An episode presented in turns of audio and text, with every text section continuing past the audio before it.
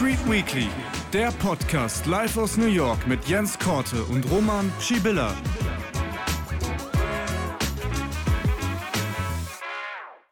Hallo und herzlich willkommen zu einer neuen Ausgabe von Wall Street Weekly live mit Jens Korte aus New York. Wir sprechen heute natürlich über die überraschende Nachricht von Jerome Powell, nächstes Jahr dreimal die Zinsen senken zu wollen. Was heißt das für die Märkte? Wir haben es gesehen, sie sind regelrecht explodiert. Und das auf breiter Front. Aber was heißt das für die US-Wirtschaft? Das schauen wir uns jetzt an, gemeinsam mit Jens Korte. Also, legen wir los. Hallo Jens. Ja, hallo Roman. Schön, dass wir kurz vor Wochenende mal zusammenkommen. Ja, es ist ja einiges los in dieser Woche, viel passiert. Die Märkte laufen und das auf breiter Front. Mittlerweile laufen nicht mehr nur die, die Tech- und AI-Aktien, sondern jetzt äh, laufen sogar die ähm, Small- und Mid-Caps. Wir haben den Dow Jones über 37.000 Punkte. Wurde das bei euch an der Wall Street gefeiert? Ja, gefeiert ist ein großes Wort. Ich habe leider Peter Tuckman nicht gesehen. Das ist der meist fotografierte Händler auf dem Parkett und der bringt normalerweise immer diese, diese neuen Tausender Baseballkappen mit. Aber ich habe ihn jetzt äh, nicht gesehen ähm, gestern äh, mit, mit seinen neuen äh, Kappen. Mal gucken, ob er das nächste Woche äh, nachholt. Aber das ist natürlich trotzdem eine beeindruckende äh, Rallye, die wir momentan sehen. Und äh, ich meine, die US-Märkte haben jetzt sieben Wochen in Folge äh, Kursgewinne verbucht. Also da kann man schon sagen, dass sich die Dynamik nach, nachdem der Herbst ja nicht so toll war, ähm, hat sich hier komplett geändert. Ja, vor allem die, die, äh, die Dynamik hat sich verändert, sieben Wochen in Folge, du hast es gesagt.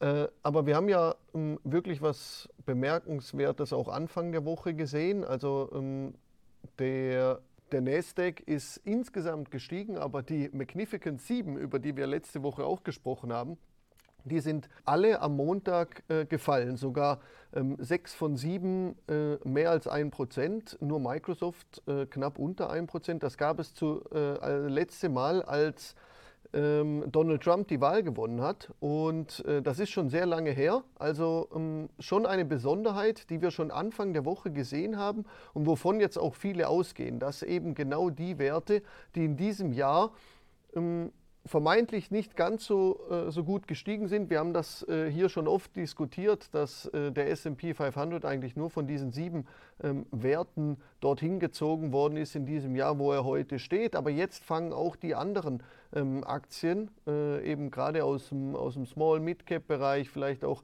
ähm, Industriewerte, äh, fangen an zu laufen. Wie schätzt du da die Lage ein? Ist das ist das etwas, was man auch bei euch an der, äh, an der Wall Street diskutiert? Zum Beispiel auch der Russell 2000 macht, äh, hat enorme Sprünge gemacht in den letzten Tagen. Ja, also ich meine, es ist, das ist hier an der Wall Street auch aufgefallen, also vor allem eben, dass die Magnificent Seven ähm, eben äh, zwischenzeitlich nicht ganz so gut gelaufen sind und die Märkte trotzdem gestiegen sind. Also was ich hier gehört habe, aber das ist natürlich auch keine Garantie ist, ähm, das ist, ist, ist in gewisser Weise ein Phänomen, aber jetzt wirklich schon einen riesen Trendwandel zu sehen, auch dass diese sieben Werte im kommenden Jahr dann, dann nicht laufen werden. Ähm, da habe ich eher, eher ein bisschen skeptische Kommentare gehört, aber, aber du, ich meine, wer weiß, was dann, was dann, dann nächstes Jahr also da bin ist. Ich, aber da also, bin ich dass wir hier einen kompletten Trendwandel haben, sehe ich noch nicht. Also da bin ich ehrlicherweise bei dir. Ich sehe diesen Trendwandel auch nicht, aber die Frage ist ja, ob nicht doch vielleicht im nächsten Jahr einfach wieder alles läuft. Ja, das kann natürlich schon sein. Äh, wobei dann halt wirklich, ich meine, was wir momentan haben, ist ja wirklich, dass die Wall Street quasi die perfekte Welt sieht. Also ich, meine, was ja uns auch jetzt im Dow Jones über 37.000 Punkte gebracht hat, war ja, war, waren ja doch die Tauben, die über der Wall Street kreisen. Also der Notenbankchef äh, Jay Powell äh, klang doch schon sehr dovish. Ähm, es geht eigentlich jeder davon aus, dass wir mindestens drei Zinssenkungen im nächsten Jahr sehen. Äh, Goldman Sachs, die hatten zum Beispiel gesagt, dass es schon im März losgeht. Im April gibt es dann keine Notenbanksitzung, aber dass dann im Mai und Juni dann gleich wieder die Zinsen gesenkt werden. Also drei aufeinanderfolgende Zinssenkungen. Ob das so kommt, ähm, who knows. Aber das ist das eine, was die Wall Street erwartet. Und das andere ist aber auch, und deshalb diese perfekte Welt, dass wir trotzdem keine Rezession bekommen. Und da haben wir Roman ja an dieser Stelle auch schon häufig drüber gesprochen. Äh, kommt das Hard Landing? Kriegen wir das Soft Landing? Wird es ein No Landing? Und ähm, äh, ja, vielleicht täusche ich mich. Ich habe mich dieses Jahr auch getäuscht, dass gegen Ende des Jahres mit der Wirtschaft immer noch so gut läuft, hätte ich, äh, hätte ich nicht gedacht. Ähm, ich weiß nicht, ob, ob wir wirklich komplett eine Rezession im nächsten Jahr ähm, äh, verhindern können. Aber das ist eben das, was momentan eingepreist wird. Also fallende Zinsen und trotzdem keine Rezession. Ja, das ist das, was der Markt momentan sieht und äh, das treibt ihn momentan. Äh, das Momentum ist hoch. Du hast es angesprochen, die drei Zinssenkungen war, fand ich schon erstaunlich äh, vom, vom Wording her von Paul. Ähm, letztes Mal an der Notenbank-Sitzung war er noch eher so higher for longer und äh, wir schauen mal. Und jetzt spricht er eigentlich schon wirklich von diesen drei konkreten Zinssenkungen, äh, die was den Markt beflügelt hat, weil, weil du sagst es, wenn wir jetzt wirklich eine, ähm, sag ich mal, keine Rezession sehen oder das Soft Landing plus, äh, dass die Zinsen runterkommen, das, äh, das beflügelt den Markt. Aber was heißt denn, was heißen denn die drei Zinssenkungen für die, für die US-Wirtschaft? Denkst du, dass das tut der US-Wirtschaft gut? Ähm, also es gibt einen Schönheitsfehler bei diesen Zinssenkungen, die dann wahrscheinlich nächstes Jahr kommen. Und ich meine, das, das kann man sich ja persönlich auch ganz gut vorstellen. Nehmen wir nur mal als Beispiel, Roman, wir wollten ein, ein, ein Haus kaufen oder, mhm. oder wir wollen ein Auto kaufen. Und, und wir wissen, ähm, dass die Zinsen fallen. Und mhm. da wir das ja fremdfinanzieren, ähm, ist dann halt eben die Frage, warum sollte ich dann jetzt einen Kredit aufnehmen? Warum sollte ich jetzt eine Hypothek aufnehmen, wenn ich doch davon ausgehe, dass die Zinsen weiter fallen werden? Und deshalb kann diese angekündigten ähm, Zinssenkungen dazu führen, dass sowohl Privatleute erstmal bestimmte Käufe zurückhalten, aber auch zum Beispiel, dass Unternehmen mhm. eventuell bestimmte Investitionen erstmal zurückhalten, um dann zu warten, dass die Zinsen quasi da ähm, ankommen, wo man sie vermutet. Also das, das kann durchaus einen psychologischen ähm, Effekt haben, der dann äh, das Wirtschaftswachstum erstmal verlangsamen äh, könnte. Ich meine, grundsätzlich billigeres Geld ist gut für die Börse, billigeres Geld ist gut äh, zum Investieren, billigeres Geld ist, ist gut für Konsumenten. Ähm, aber das ist halt mehr so in the long run. Aber äh, auf kurzfristiger Sicht könnten diese angekündigten Zinssenkungen erstmal den Effekt haben, dass die Wirtschaft äh, eben dann erstmal sogar verlangsamt wird. Ja, völlig verständlich. Ich persönlich, bei mir ist das äh, nicht anders. Ich müsste auf der Autoseite mal wieder irgendwann aktiv werden. Hab, hat mich auch tatsächlich in den letzten Wochen etwas umgeschaut und dann hat mir mein äh, ähm, Autohändler des Vertrauens hat mir dann ähm, das Angebot geschickt und da stand dann 5,6 Prozent. Äh, habe ich gesagt, nee, das, das bringe ich einfach nicht übers Herz. Da warte ich einfach jetzt lieber doch noch äh, irgendwie äh, sechs Monate oder vielleicht auch ein Jahr. Aber das ist genau das, was du ansprichst. Äh, gerade diese Investitionen werden jetzt viele sicherlich äh, eher in die Zukunft äh, verlagern, in der Hoffnung, die Zinsen kommen da runter, egal ob das ein Haus ist, ein Auto ja. oder andere größere Anschaffungen. Kaufst du ein Benziner oder ein Elektrofahrzeug? Ja, ich bin ich war hin und her gerissen, habe mich lang ähm, geschaut, ob ich ein Elektrofahrzeug kaufen soll, aber ähm, eigentlich war ich dann schon wieder auf der anderen Seite, dass ich gesagt habe, oh, vielleicht kaufe ich auch einfach ein Pickup. Nein, äh, Spaß beiseite. mich hat das einfach äh, äh, wirklich, äh, ich komme da einfach zu keinem Ergebnis. Ich bin da ganz schlecht, ich schaue mir tausend Sachen an, aber entscheiden kann ich mich dann tatsächlich nicht. Aber wahrscheinlich wird es, es wird eher nochmal ein, ein äh, wahrscheinlich ein Diesel. Äh. ja. Ich finde, ich finde nur, ich, ich komme nur deshalb auf den Punkt, weil ich das ganz spannend finde, weil ähm, General Motors, äh, die haben gerade irgendwie Entlassungen angekündigt bei, bei Chevy Bolt und die stellen nächstes Jahr äh, die Chevy Bolt Produktion ein. Also das sind so die, die kleineren ähm, Elektrofahrzeuge von, mhm. von General Motors gewesen. Und, das, und ich hatte das gerade gesehen, das ist halt ein, ein Trend hier in den USA, dass im, im, im Luxus, im oberen äh, Preisbereich, äh, da funktionieren Elektrofahrzeuge. Also im, mhm. im, dritten Quartal, da hatte ich das gesehen, äh, 25 Prozent der Wagen, die da gekauft worden sind, waren Elektrofahrzeuge. Mhm. Und in dem unteren Preissegment waren es im dritten Quartal gerade mal drei Prozent. Und, ja. und, und der Punkt, also die Elektrofahrzeuge waren.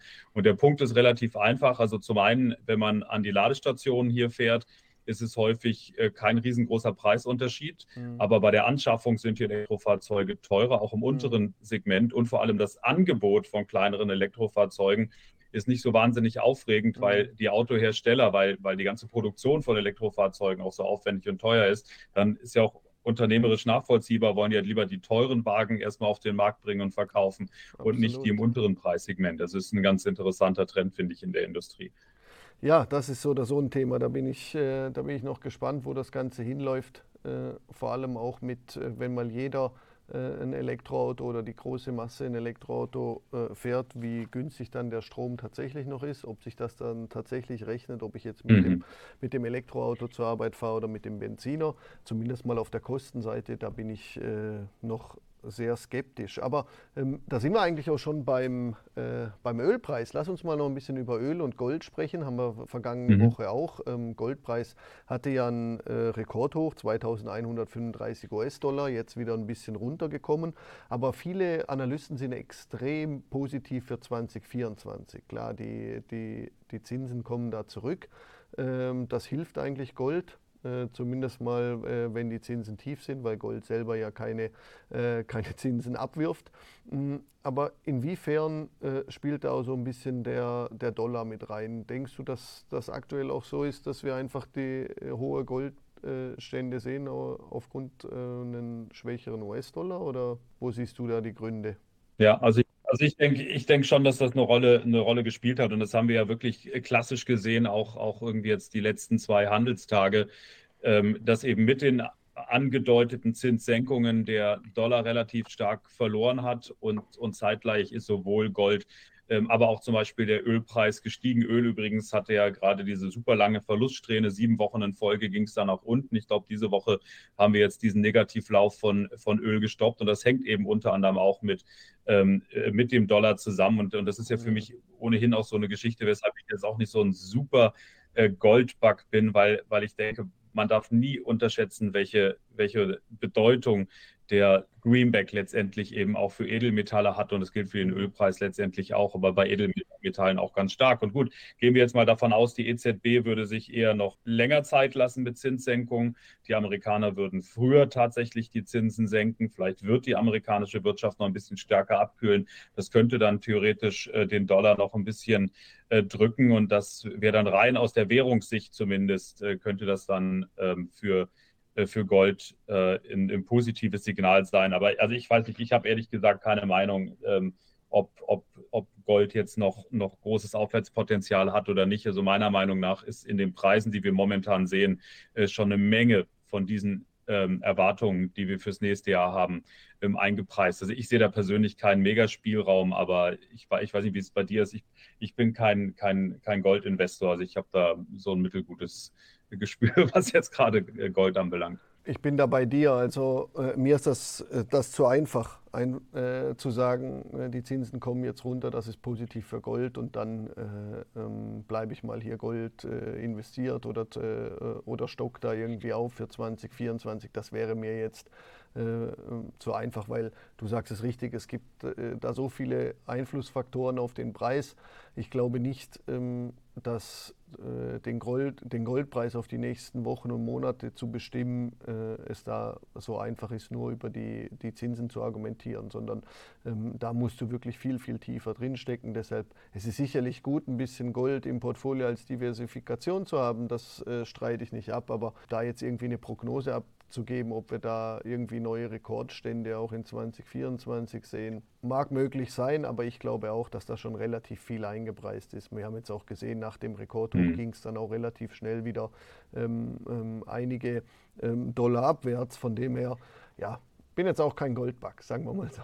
Wobei ich ja sagen muss, Roman, wo wir ja schon ein bisschen recht hatten, hatten wir auch in den letzten zwei, drei Wochen an dieser Stelle uns immer mal wieder damit beschäftigt. Irgendwie haben wir noch Puste für eine Jahresabschlussrallye, ja oder nein? Und ja, so far so good, würde ich sagen. Ja, wir haben viel auch über 4600 äh, im S&P äh, gesprochen. Die haben wir, die Hürde haben wir genommen, oder? Ähm, äh, ich glaube auch. Ich, äh, ich gehe sogar davon aus, dass wir dass das jetzt äh, das Szenario bis zumindest mal bis Weihnachten unverändert so bleibt. Ich bin da weiter ähm, sehr, sehr positiv. Ich finde, dass äh, das Momentum ist da insgesamt, die Stimmung ist, äh, äh, ist gut. Sie ist aber trotzdem irgendwie nicht so überhitzt. Ich finde das auch gut, dass da jetzt so ein paar äh, aus der zweiten Reihe kommen, die, die zulegen können. Aber wir sehen das schon wirklich, also gerade bei den, bei den Small- und Mid-Caps, ähm, was ich mir zum Beispiel in den letzten äh, Wochen verstärkt angeschaut habe, auch gerade hier in Europa sind zum Beispiel skandinavische ähm, Aktien.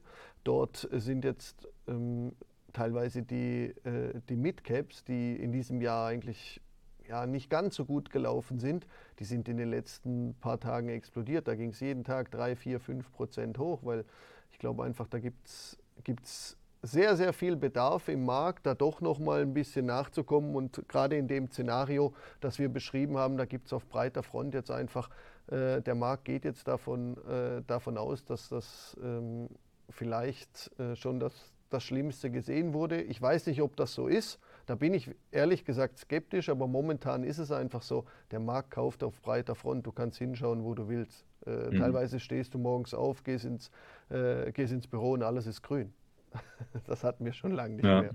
Und, und bei den skandinavischen Werten nicht mehr nur, nur noch Novo Nordisk, sondern auch noch ein paar andere ja, genau. ähm, Aktien. Aber ja, Genau, nee, nee, also das ist klar, das Momentum ist, ist definitiv momentan da. Ich kann mir auch vorstellen, dass, dass, dass hier niemand sich jetzt noch dieses Jahr vermiesen lassen will. Ähm, aber was ich viel höre, ist, dass dann 2024 eben doch eine, eine gewisse ähm, äh, Volatilität irgendwie ähm, wieder zurückkommen dürfte. Aber darüber reden wir dann nochmal separat hier irgendwie über das nächste Jahr. ja, definitiv. Äh, das machen wir und das, ähm, das schließe ich auch nicht aus. Aber für die äh, zumindest mal bis Weihnachten bleibe ich noch äh, ähm, recht äh, bullisch. Wir hören uns auch nächste Woche noch. Gerne, ja. Und äh, ja, dann haben wir noch äh, auf jeden Fall eine Möglichkeit vor Weihnachten, bevor wir dann äh, allen auch frohe Weihnachten wünschen. In diesem Sinne wünsche ich dir eine, eine gute Woche, ein schönes ja. Wochenende. Wünsche ich dir auch und dann schönen dritten Advent schon und dann, genau, hören wir uns nächste Woche. Danke. Super, bis nächste Woche. Danke, Jens. Das war eine neue Folge von Wall Street Weekly. Diese gibt es auch als Video auf YouTube. Wir wünschen eine gute neue Handelswoche.